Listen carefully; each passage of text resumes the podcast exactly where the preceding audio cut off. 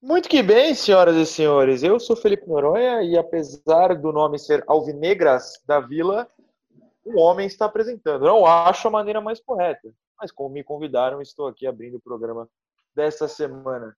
Já chamo, claro, elas que mandam aqui, Anitta Efraim e Isabel Nascimento. Por favor, comandem, me digam o que eu tenho que fazer, além desta abertura horrível. Bom, vamos começar com o nosso bom dia, boa tarde, boa noite para todo torcedor do Santos que está aqui acompanhando a gente na Alvinegras da Vila. Eu, Anitta Efraim, com a minha dupla de sempre, Isabel Nascimento. Oi, Bel, bem-vinda a você, bem-vinda ao Noronha e bem-vinda para mim mesma também, que também estou aqui. Bem sozinha de quarentena, bem-vinda para si. Olá, Anitta, muito obrigada ao nosso convidado, que daqui a pouco já vai ter uma morada aqui no meu canal, né? Para quem não sabe, a Anitta disponibiliza esse podcast, você deve estar aí ouvindo, ou em uma das mil plataformas que ela coloca, e também no meu canal. Então, né, o Noronha é praticamente convidado fixo aqui da nossa vida de Santos. E a gente vai se juntando para poder falar um pouquinho, né? Mesmo que não esteja acontecendo muita coisa, eu acho que pelo menos nessa última semana alguns avanços é, estão acontecendo aí no nosso Santos. Vamos falar um pouquinho disso e um pouquinho sobre o nosso convidado, claro, né? Sim, óbvio. A gente fica. Bom, nós três que somos criadores de conteúdo sobre o Santos, sabe como a gente está tendo que se virar nesse período sem jogos. Então, hoje a gente convidou Felipe Noronha, muito obrigada por participar com a gente, famigerado futuro presidente do Santos Futebol Clube, para falar sobre ele mesmo, que acho que é um assunto que ele sabe falar, e um outro assunto que ele gosta muito de falar, que é tática, que eu e a Bel a gente conhece muito pouco, então a gente chamou alguém para falar sobre o assunto, que no caso é o Noronha. Se você não conhece o canal dele, que eu acho muito difícil, mas é o Eu de Santos, e ele sempre faz análises no canal dele sobre é, a maneira como o time joga. Bom, Noronha, a primeira pergunta que eu vou fazer para você, tá? O que, que é tática? Quando você fala, vou falar de tática, do que, que você vai falar? Primeiro que eu gostei muito do, falar dele mesmo, que isso ele sabe, que eu achei, eu me senti muito arrogante neste momento. Acontece. Uh, tática, na verdade, tem, tem, várias definições que a gente pode usar, né? É claro que a ideia primordial, a primeira ideia do seu time em campo, seja em posicionamento, seja no que cada um deve fazer. Mas também a tática pode ser a própria tática. E eu acho que a gente vai acabar falando sobre. Mas o Santos de 2019, por exemplo, a tática era ter uma tática diferente a cada jogo. Você se adaptava ao adversário. Em 2020 a gente já não viu isso, anteriormente a gente também não via. É uma tática. A tática de se manter o mesmo posicionamento do jogo é uma tática. É basicamente a questão de posicionamento em campo somado à função que cada atleta deve é, desempenhar dentro de uma partida. Eu acho que essa é uma definição justa. Legal. E você fala bastante sobre isso no seu canal. Aliás, foi por isso que você criou o seu canal, não foi? Sem dúvida, é, eu sempre digo que foram dois motivos, ou três, né? É, colocar minha cara, porque eu sempre achei que o pessoal me acha mais bravo escrevendo do que falando, então achei que vendo minha cara falando eles iam me achar um pouquinho mais simpáticos. Eu acho, bem, honestamente. Que bem que a Bel falou que quando sou no meu conteúdo dela tem amor e no seu tem tática. Veja bem. É, e, não, então, é, é para ela aparentemente não funcionou, porque eu tenho que ser a pessoa mais amorosa do mundo. Tudo bem, sobrevivo a isso. É, o outro motivo foi a chegada de Jorge Sampaoli. Eu achei que falar sobre ele e o que ele faria aqui seria uma aventura divertida. E aí sim a tática, que claro, se soma ao motivo Sampaoli, porque é, a, a grande diversão da aventura Sampaoli eram essas mudanças de tática constante. Então, sim, o grande motivo para o canal existir é tentar fugir um pouco. Veja, fugir não significa que o que ocorre nos outros é, é errado, tá?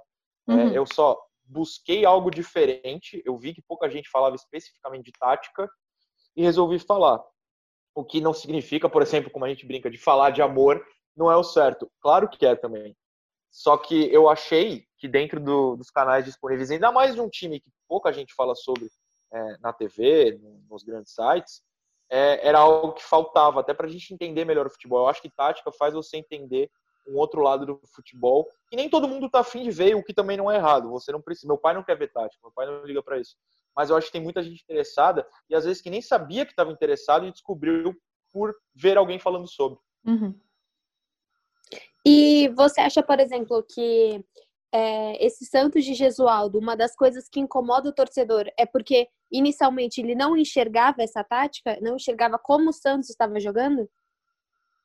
Você disse só do Gesualdo, só desse ano? É, é, porque acho que a gente viveu essa comparação com o São Paulo e que a gente conseguia enxergar mais como que o time estava, as peças, e agora a gente fica, talvez, pelo menos eu fico um pouco mais perdido de como que o Gesualdo está utilizando de, das mudanças, de, do crescimento do time. Eu acho, eu acho um pouco diferente, na verdade, e eu acho que faz sentido o que você falou, até porque você se sente assim, então acredito que muitas outras pessoas se sintam. Mas eu acho que, na verdade, o time treinado pelo Gesualdo, como ele entra todo jogo com a mesma formação, a gente se acostumou a buscar novidades.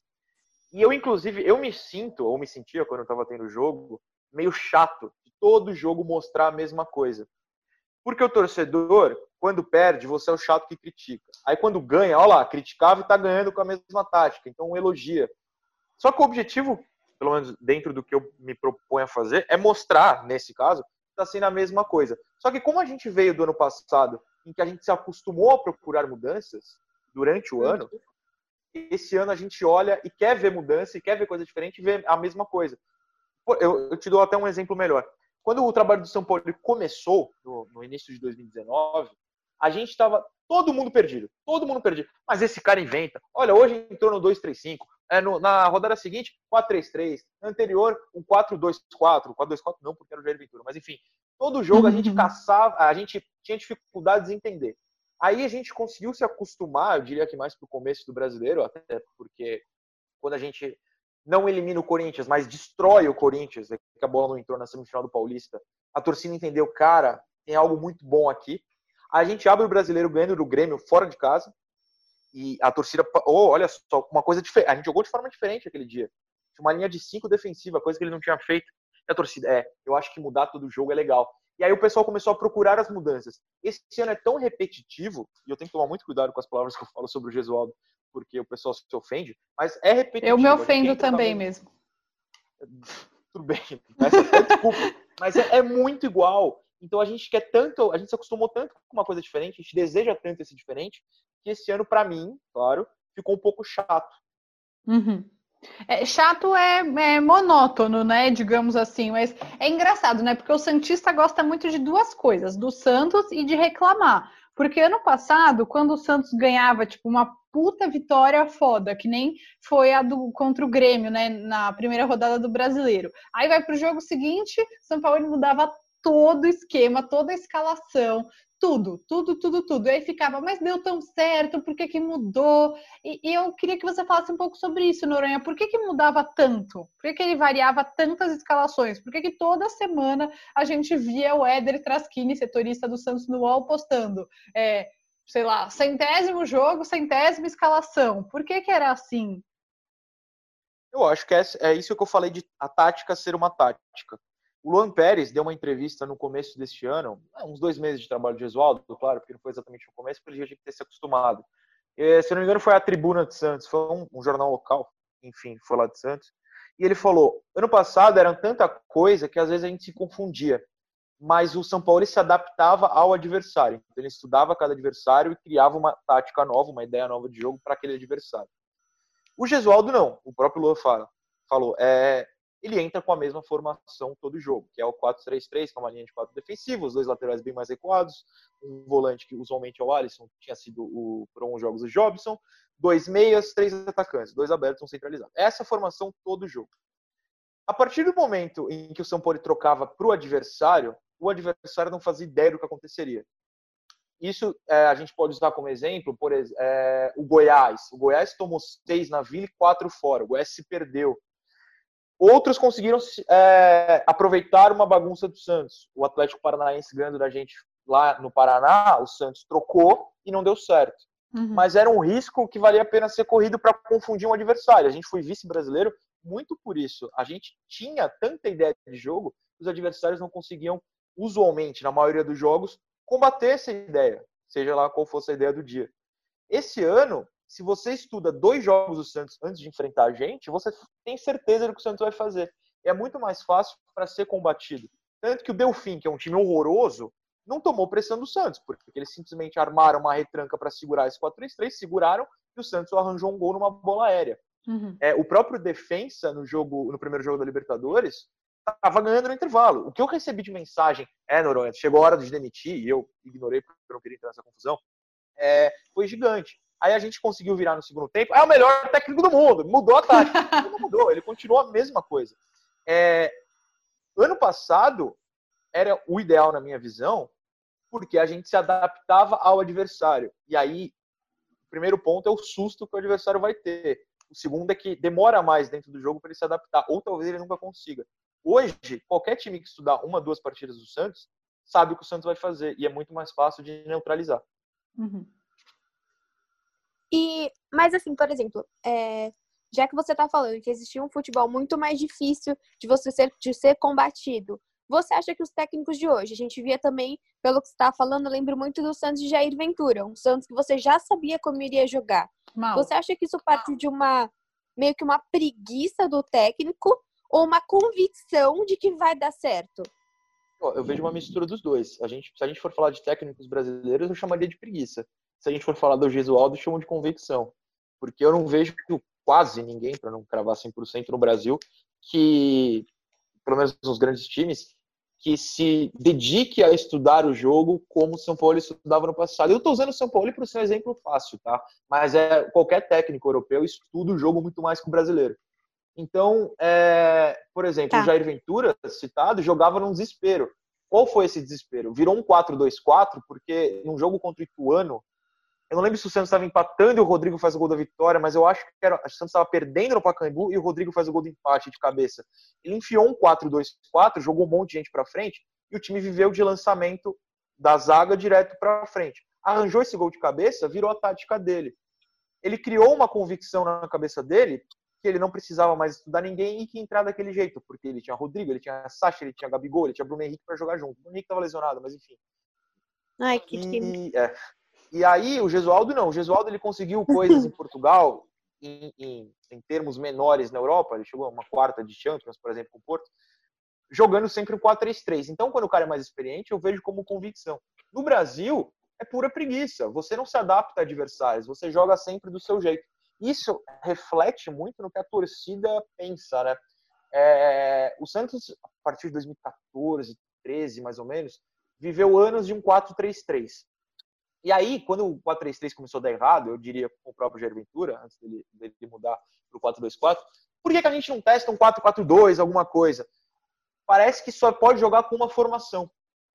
Já um cara europeu, eu digo europeu por ser, o claro, é, o foco do futebol hoje, o grande as grandes, os grandes times, as grandes atuações a gente enxerga na Europa, o cara se adapta. O Guardiola não joga num 4-3-3 todo jogo, nem em nenhuma, uh, nenhuma formação todo jogo. Ele estuda e o Manchester City chega a jogar sem zagueiro. Ele bota dois volantes mais recuados. Por quê? Porque esses dois volantes têm mais saída de bola. É quase um 0-5-5, por exemplo. É, o cara vai se adaptando. O técnico brasileiro, por uma tradição do nosso futebol, se acostumou a jogar numa formação só. E é essa formação vai dar certo. E como os outros estão numa formação só também, se a sua tiver vantagem sobre o adversário do dia, você ganha. O São Paulo e os caras europeus, eles jogam uma novidade isso. e pegam o brasileiro no susto. Eu acho que isso é uma coisa que dá para exemplificar muito com o Corinthians, né? Que é um time que pegou um jeito de jogar e, tipo, às vezes dá certo, foi campeão já assim, e às vezes não, não dá certo, mas não tem uma variação significativa, são anos. E o brasileiro muitas vezes admira isso, tipo, olha, a identidade desse time, enfim. Eu acho, eu vejo muito isso é, nesse time em particular. Eu tenho, acho que até duas perguntas. É, primeiro, você acha que o Santos ele acaba se baseando muito a tática dele por conta dos craques, por exemplo, toca para o Neymar, toca para o Gabriel, o que, que você acha disso? E segunda pergunta, tô fazendo bem jornalista e depois você vai falar. Eu não lembro da segunda pergunta. Mas olhando o que a, o que a Anitta falou agora, se você acha que você se prender a um estilo sendo o Santos é ofensivo, isso limita? Vamos lá, eu acho que o, o toca para o craque, e obviamente que o toca para o Neymar é o mais conhecido do Santos, é uma destruição de tática, e é por isso que eu não gosto do trabalho do Murici no Santos. Muita gente defende o Murici com unhas e dentes quando eu critico, eu tenho, tive, fui obrigado a diminuir as críticas por puro saco cheio, né? É, é muito difícil você contestar alguém do Homem Libertadores. Mas do meio do, de 2011 e até o meio de 2013, quando ele foi demitido, é, a tática era basicamente toca no Neymar.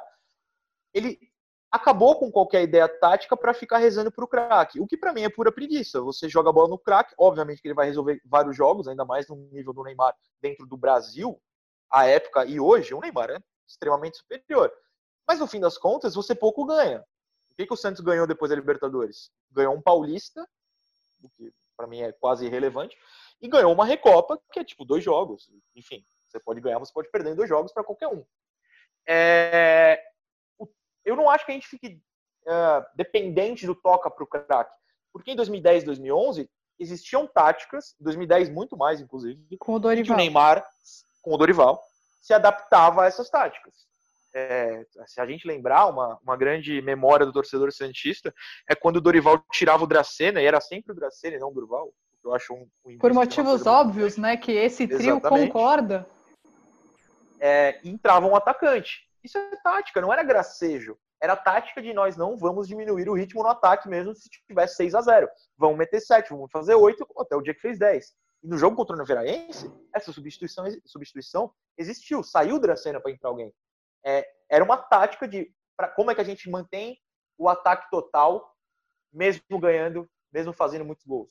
Eu vou uhum. tirar mais um zagueiro, vou botar mais gente lá na frente, e a minha tática vai ser essa. Quando você acaba com isso e passa a ser toca para o craque, os jogadores em volta não se movimentam, eles não têm utilidade. No basquete é mais fácil de enxergar porque tem cinco caras e não onze, então você vê todos no mesmo lado da quadra. Quando é um toca para o craque no basquete, esse cara vai bater bola sozinho, driblar sozinho, arremessar sozinho e tentar lutar pelo rebote sozinho. O resto fica de mão no joelho parado. No futebol é quase Nossa, isso. Eu vi... Mais... Exatamente ontem estava assistindo o documentário do Michael Jordan e eles acho que você deve ter visto também já o último capítulo e eles falam exatamente isso que quando chega o um novo técnico que fala a gente não vai jogar só pro Michael a gente vai mostrar que todo mundo é um só e se o time tiver forte o time vai para frente é, eles conseguem, né? E daí eles pegam o tricampeonato. E eu acho que isso é muito legal, porque aqui no Brasil a gente acaba muito. Acho que a torcida pede muito pro craque sempre estar em campo e pra gente sempre tocar para ele, até que é uma raiva minha, uma das únicas raivas, né? Não, tenho algumas. Do São Paulo, ele naquele jogo contra o Palmeiras, né? Que o Rodrigo não estava em campo. Mas sobre a outra pergunta do Santos ter esse tal DNA ofensivo, você acha que limita o time a construir uma boa defesa e a por exemplo, hoje, o Santos é um. Antes, né? Assim, normalmente o Santos é um time muito mais fácil de fazer cinco gols e tomar quatro do que manter um a zero e segurar um jogo. Você acha que isso deixou o time do Santos um time inseguro na parte da defesa? Deixando claro que eu sou torcedor do Chicago Bulls, então sim, estou assistindo todos, muito feliz e muito empolgado com todos os episódios de The Last Dance. amo Jordan, amo Chicago. É, mas enfim, eu, eu, anotei a segunda pergunta para não esquecer. Eu fui, tentei ser esperto aqui. Até anotei. Ó. Se prender ao estilo ofensivo. Que bom que você repetiu. Porque assim, eu, eu acho que a, a, o torcedor brasileiro, pelo amor de Deus, eu não estou falando com um tom superior, eu estou me incluindo. E a, a gente tem que se desconstruir até nisso. A gente tinha, como Santista, até o ano passado, só o DNA ofensivo. O DNA ofensivo pode ser ter um cara lá na frente que é genial e corre todo mundo para frente para ajudá-lo, como era com o Neymar. Ou botar quatro na frente, como era com o Jair Ventura. Então você conseguia convencer muita gente que era o DNA ofensivo. Nós estamos quatro atacantes, é ofensivo. Ou, sei lá, tem várias opções. Botar muita gente lá na frente. É, acontece muito quando o time está sendo eliminado em mata-mata e você começa a tirar volante e botar atacante. O São Paulo o fez isso ser... contra o Atlético Mineiro, inclusive. Sim, errou, errou. Sim. É, não é o DNA isso, na verdade. Isso é jogar para a torcida. O DNA ofensivo, você consegue sim, como você perguntou, Bel, é armar uma defesa. É que a defesa não necessariamente são dois caras lá atrás recuados. A sua defesa tem que começar na área adversária. Quando um cara, o adversário, tem a bola dominada, sobe a pressão. Você tem que ter os três atacantes sabendo quem eles vão marcar. você tem que ter os dois meias posicionados, primeiro numa sobra, segundo para cortar um lançamento por baixo, né, o passe por baixo do zagueiro para o volante ou para o meia rival. Você tem que ter os zagueiros, na minha visão de futebol, claro, adiantados até o meio campo, porque, ok, você pode até tomar uma bola alta, e o Santos tomou muito isso no passado, por trás e ter que correr para trás. Mas isso aumenta a chance de você roubar a bola por baixo. Dois, impedimento, porque o cara vai ter que se adiantar. Três, é melhor você ter espaço para correr do que a bola nas costas ser dentro da sua própria área. É claro que isso demanda treinamento. Quando o Santos foi eliminado para o River Plate do Uruguai, tomando um gol exatamente assim no Pacaembu, o Santos tinha dois meses de treinamento e um goleiro que não saía da pequena área. O que aconteceu? A zaga estava perdida no meio campo e tinha todo o campo de defesa do Santos para o Vanderlei lá esperar o cara dentro do, da, da pequena área. O Everson, na minha visão, não tomaria aquele gol. Isso não quer dizer que o Everson é melhor que o Vanderlei. O Everson era melhor que o Vanderlei para esse tipo de jogada. O Vanderlei é melhor que o Everson em outras 200 mil coisas.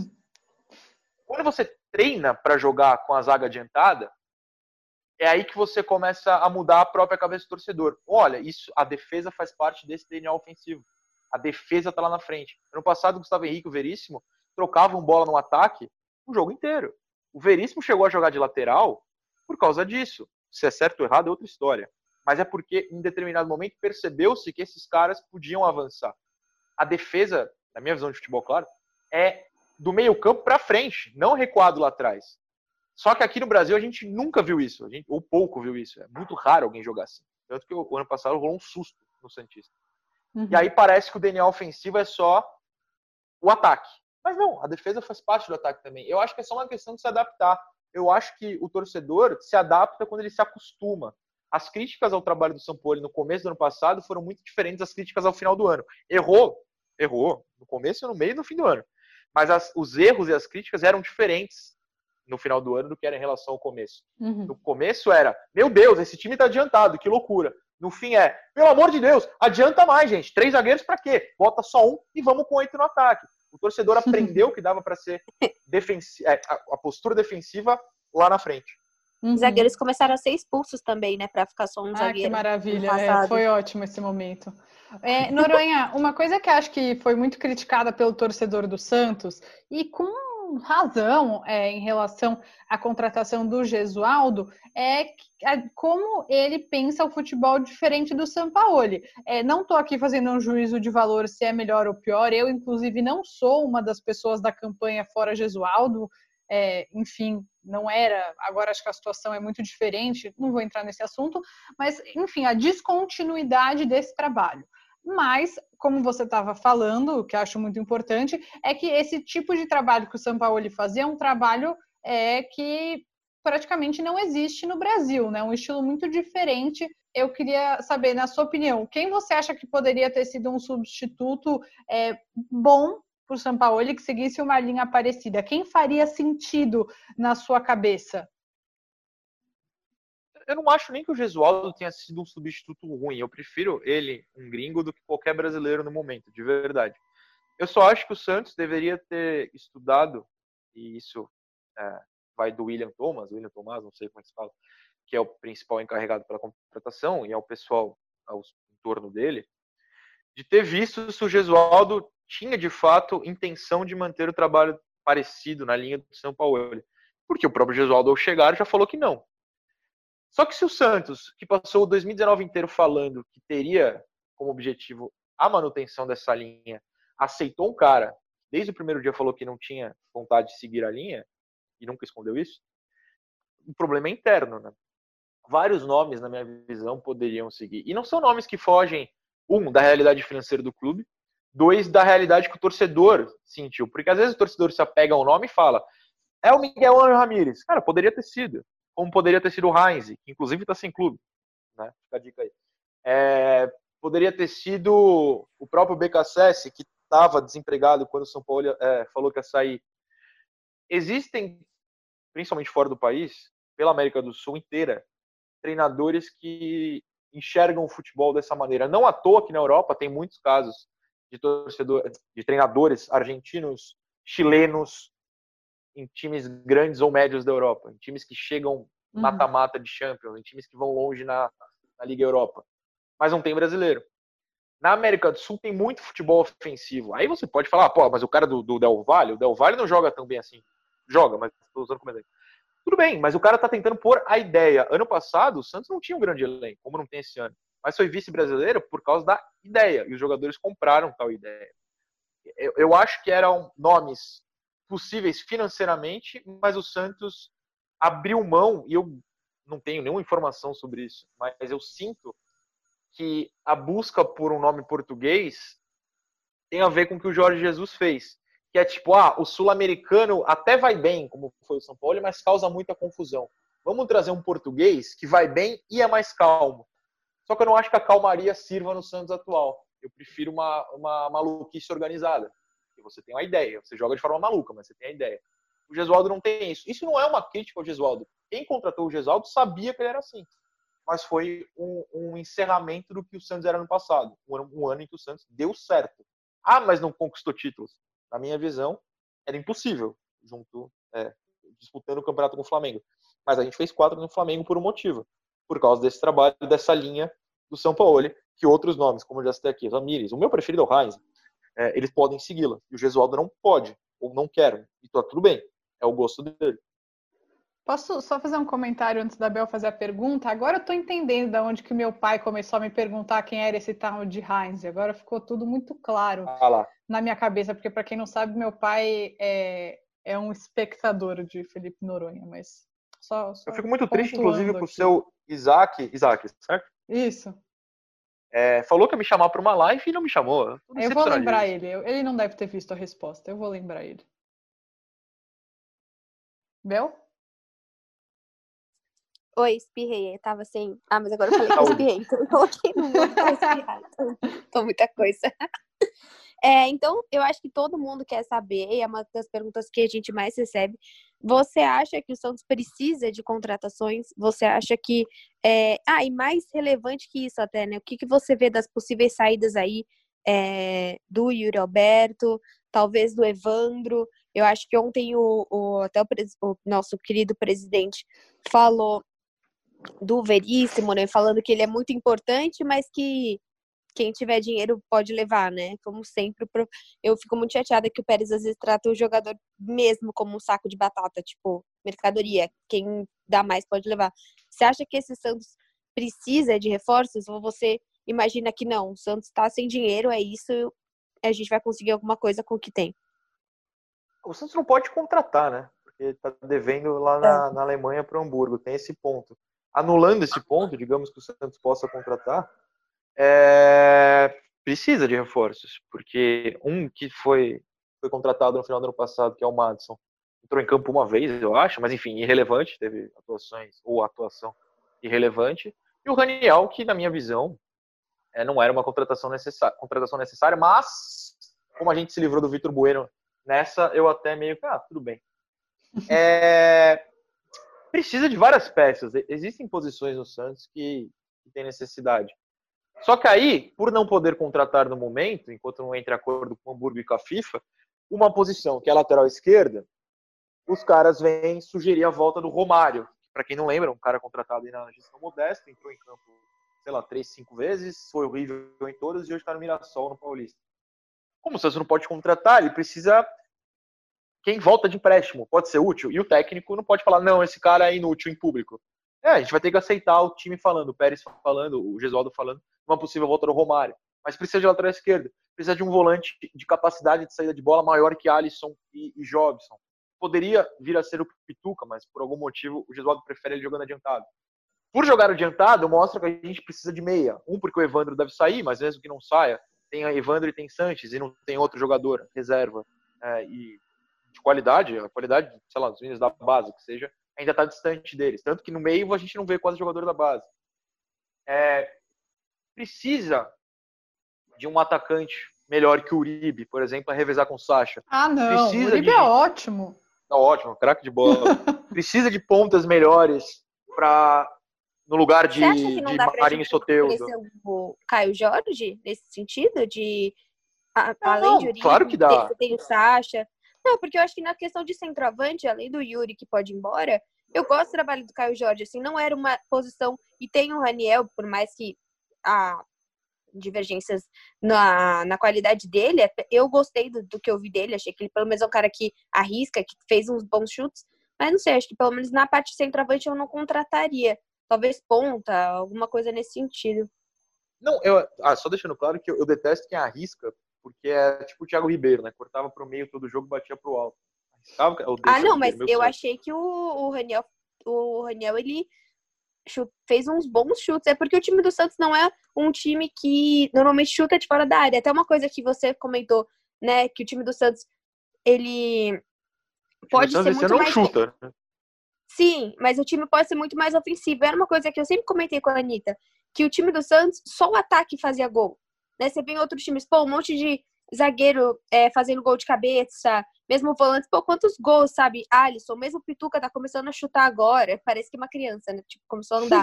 Mas os, o mesmo Giamota, né, que a gente tava falando que, que a Anitta gosta dele, começou a cobrar falta Isso agora, é difamação. né? É, não, história, história de bastidores. É uma falta do Santos isso também, você ter essa essa, essa coisa tá, pode até vir do DNA ofensivo, né? Essa coisa de só o ataque faz, e por isso que até o, eu gosto do Raniel nesse sentido. Uhum. É que eu acho que são, é uma outra discussão, na verdade, mas só completando, não quer dizer que eu não queiro o Caio Jorge nem o Yuri, não. Eu digo no lugar ah, tá. do, do, Uribe, tipo, tira o Uribe, adeus Uribe, e bota claro. os meninos lá, ou traz um novo nome. Por quê? Porque tanto o Yuri pode sair, como o Caio pode ser vendido, né? São nomes que é difícil a gente acreditar que vão ficar a longo prazo aqui. Quem vai ficar a longo prazo no momento é o Uribe. E eu espero que ele não fique, a gente se livre dele e possa trazer um nome. É mais nesse sentido mesmo. Não, adoro o Caio, pelo amor de Deus. E o Yuri, para quem me acompanha no canal, todos os jogos finais antes da paralisação, eu falei que o Yuri foi melhor em campo. Zero problema com ele, pelo amor de Deus. É, Agora, Noronha... a discussão. Oi, fala. Não, termina, termina. Não, é que eu acho que a discussão do chute, eu não gosto de chute fora da área, mas é uma discussão que a gente tem mais em esportes americanos, que é a estatística. Chutes de fora da área são raríssimos de se tornar gol. Tanto que no futebol brasileiro hoje a gente praticamente não tem gol de falta. A gente teve um gol do Santos outro dia, que talvez tenha sido o último na Série A, sabe? É muito raro. O, o Santos ano passado, que jogava com linha de 5 na frente, 7 entrando na área ao mesmo tempo, a gente fazia gol com ataque porque era essa jogada. A gente tinha tanto meia ofensivo e atacante que esses caras iam lá chutar de dentro da área. E a gente não jogava de bola aérea, que eu acho que é um erro grande também jogar na bola aérea. Acho que bola aérea é uma jogada ultrapassadíssima no futebol. É, diz o, o, cara que torce pro time que ganhou de 1x0 na Libertadores com gol de bola aérea. Enfim, tem uhum. mesmo incongruência mas eu acho que o chute de fora da área é, é, tá num passado. Estatisticamente, ele é muito ruim. Chutes de dentro da área são muito mais é, valorosos estatisticamente, mas é uma discussão estatística, valente tática, eu não vou ficar enchendo o saco de vocês.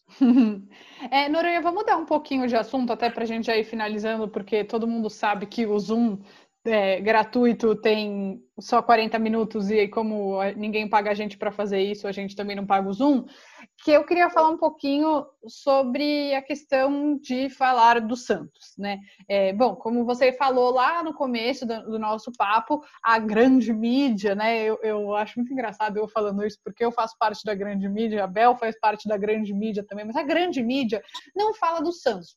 Por quê?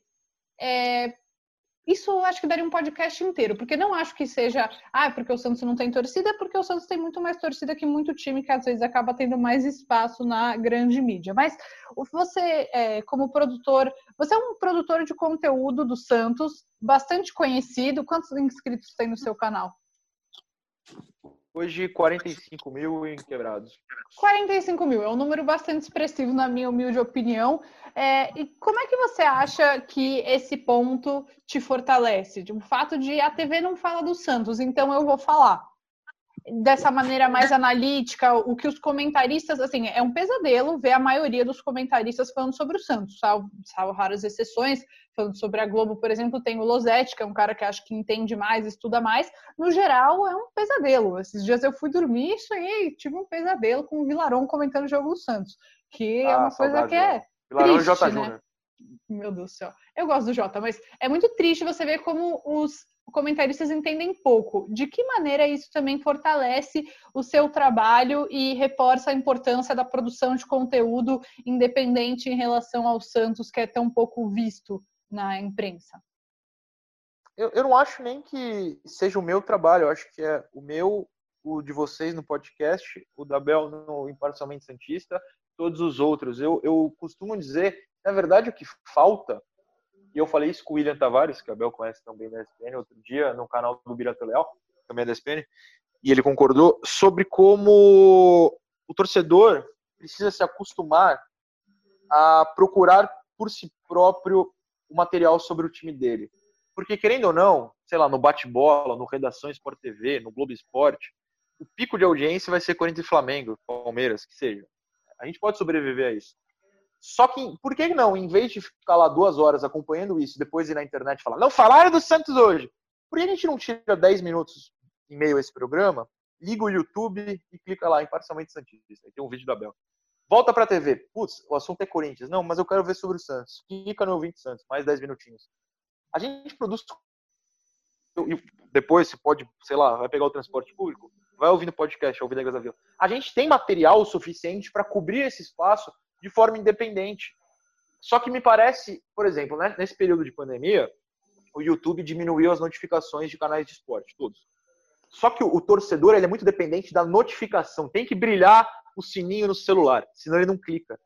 Falta ao torcedor, muitas vezes, a vontade de ir lá. Ele precisa ter de mão beijada, sabe? Precisa que seja entregue na mão dele.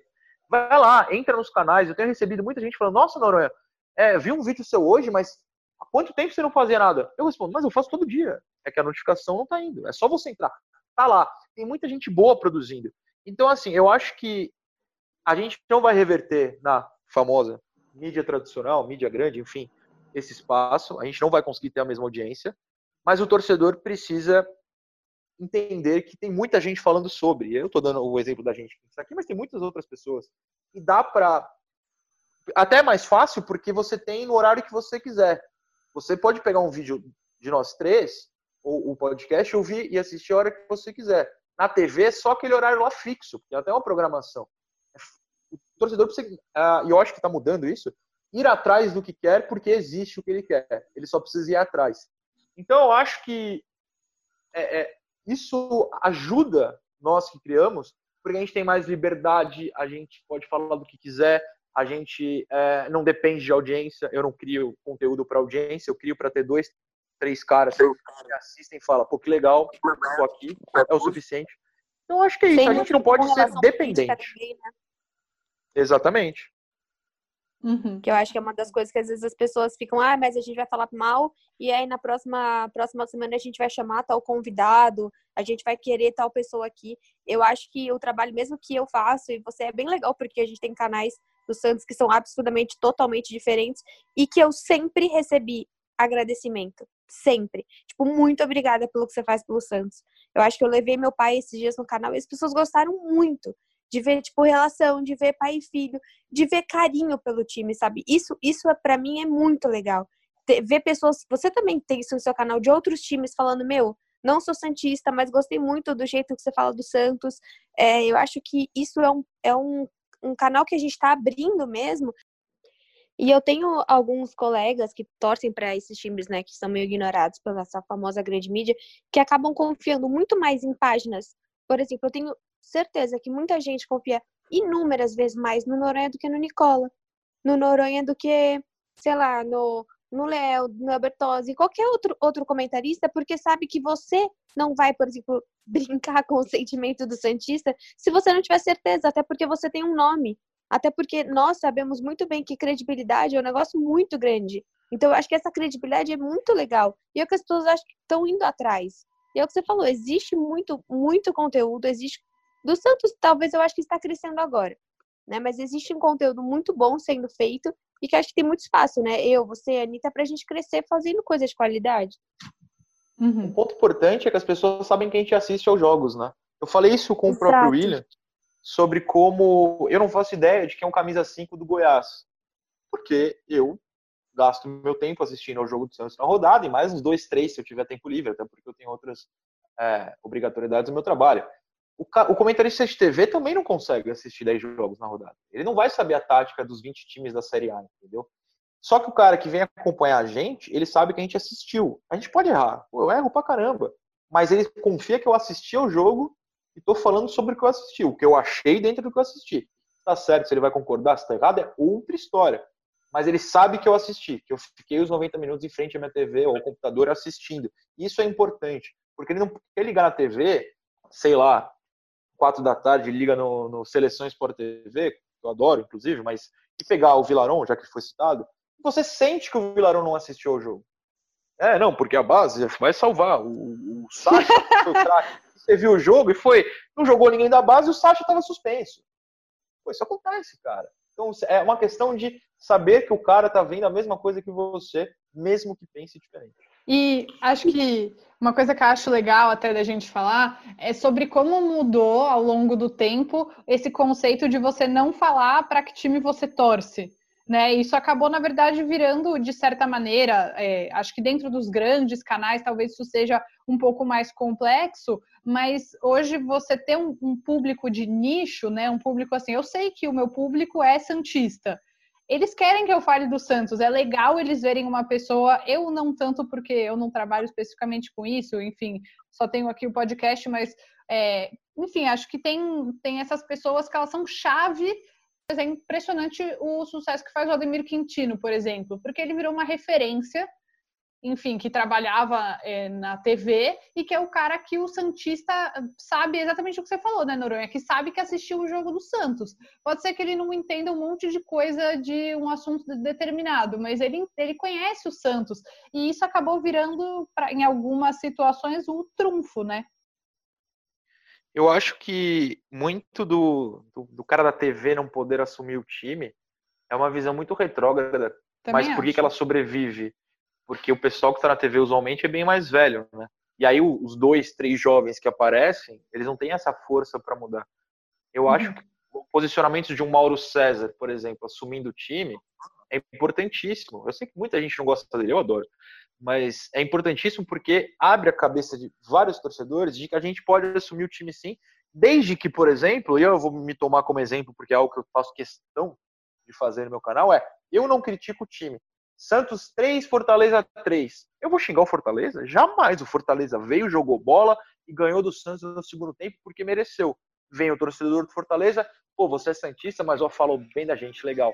Santos perde para o Corinthians, ou eliminado para o Corinthians retrancado do Carilho o Corinthians é nojento? O Corinthians. Não, ó, o Corinthians joga assim, o Santos deveria ter batido o Corinthians que joga assim, porque o Corinthians sempre jogou assim. Parabéns ao Corinthians, o Santos que melhore. Você assumir o seu time não mostra desrespeito ao rival. A sua palavra desrespeitosa mostra. Assumir o time, cara, eu sou Santista. O Santos mereceu ser campeão brasileiro? Não, o Flamengo é melhor. Ponto. O Flamengo é o melhor time da América. Ponto. O flamenguista vai me respeitar, como a todos nós. É só você não ter atitude desrespeitosa. Eu acho que essa nova geração, que vai aos poucos ganhando espaço na TV, mas principalmente nas mídias que a gente mesmo trabalha, nós três, vai conseguir mostrar para quem nos acompanha que assumir o time está longe de ser um problema. Uhum. Eu acho que até é, isso se mantém um pouco nos programas de rádio ainda, né? E eu gosto muito dessa brincadeira, claro, sempre com respeito, mas eu acho que fica leve a coisa, sabe? Quando naqueles programas de rádio bem antigos, assim, tem um palmeirense, um santista, até tinha um torcedor da portuguesa, sabe? Isso para mim eu acho muito legal, porque você coloca o jornalista como humano. Então, assim, como é, vai apostar mesmo, eu vou, sei lá, vou vestir a blusa do outro. Eu acho que tira um pouco aquela coisa de o jornalista, ele sabe mais que você. Sim, ele pode saber muita coisa a mais que você, mas ele também tá torcendo. Até então, porque para você vínculo, trabalhar né? com isso, você tem que ter começado a gostar de futebol de algum lugar, né? É Exatamente. uma coisa óbvia. Por mais que muita gente é... fale, ah, não, depois que eu comecei a trabalhar com futebol, não gosto mais, perdi o, o amor tal. Mas eu acho que é por isso que talvez os cientistas, eles têm uma relação grande com a gente, por exemplo, porque é mais acessível, né? O jornalista, ele fica naquela aquele, às vezes, jornalista de grandes TVs, tá ficando num, num pedestal absurdo. Nossa, eu nunca vou falar com ele. Nossa, imagina. Não, a gente é pessoa. Igual, eu, eu postei um vídeo com o Noronha, tem vários comentários falando que o Noronha é corintiano. Pode ser? Tem vários comentários falando. Peraí, é... não pode ser não, mas tudo bem. Mas é porque você tem uma, uma, uma relação mais próxima, né? Isso torna o futebol mais acessível para todo mundo poder comentar. Uhum. É, desde que comente verdades. Eu não sei não, malucos que falam esse tipo de bobagem, mas isso aí deixa eu falar.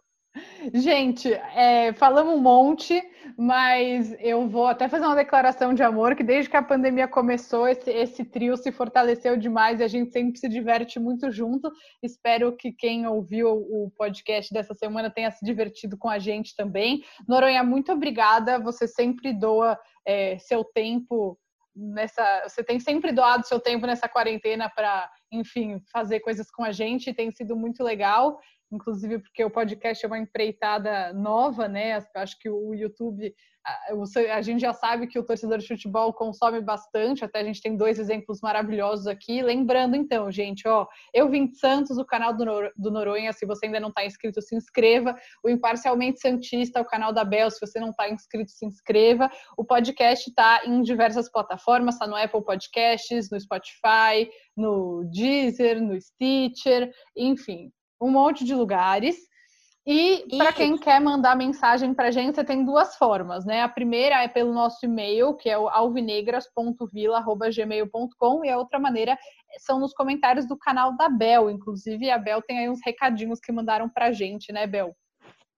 Sim, se você comentar lá, a gente fala aqui o seu comentário, se for um comentário bonitinho. O Everton Ribeiro, ele disse, parabéns pelo podcast, meninas, muito obrigada. O Rui Santana, parabéns meninas, estou adorando a crescente participação de vocês, obrigado. Lua de Souza também falou, falou muito bem do nosso último convidado, né, o Caio Nascimento, que a gente comentou muito sobre a base do Santos. O Adriano também falou, adorei. O Roger também. Então, muito obrigada a todos que vocês comentam. Podem comentar que a gente sempre vê os comentários, tanto no meu canal quanto também no e-mail, que é muito importante para a gente saber se, se vocês estão gostando dos comentários, dos comentários dos convidados, no caso, né? Às vezes a gente traz uns meia boca, mas às vezes são bons. Eu espero que eu não seja incluso no meia boca, senão saio daqui extremamente ofendido. Mas tudo bem.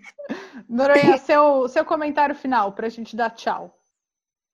Não, só obrigado pelo convite, meninas. Eu falei demais, mas eu falei demais porque, como jornalista, eu costumo entrevistar as pessoas. Como agora eu fui entrevistado, eu resolvi falar, botei tudo para fora. Se eu estourei o tempo de vocês, mil desculpas, mas foi divertidíssimo estar do outro lado dessa vez, não fazendo perguntas e sim respondendo. Sou fã das duas, vocês sabem, e quando quiserem, meu tempo está aqui, a gente encaixa nessa confusão. Com quarentena, sem quarentena, sempre disponível. Um grande beijo. Sigo como ouvinte, é claro. Tamo junto. Tchau, gente. Até semana que vem. Tchau. Não esquece de mandar e-mail e comentar. Beijo. Manda pra gente. Um beijo. Thank you.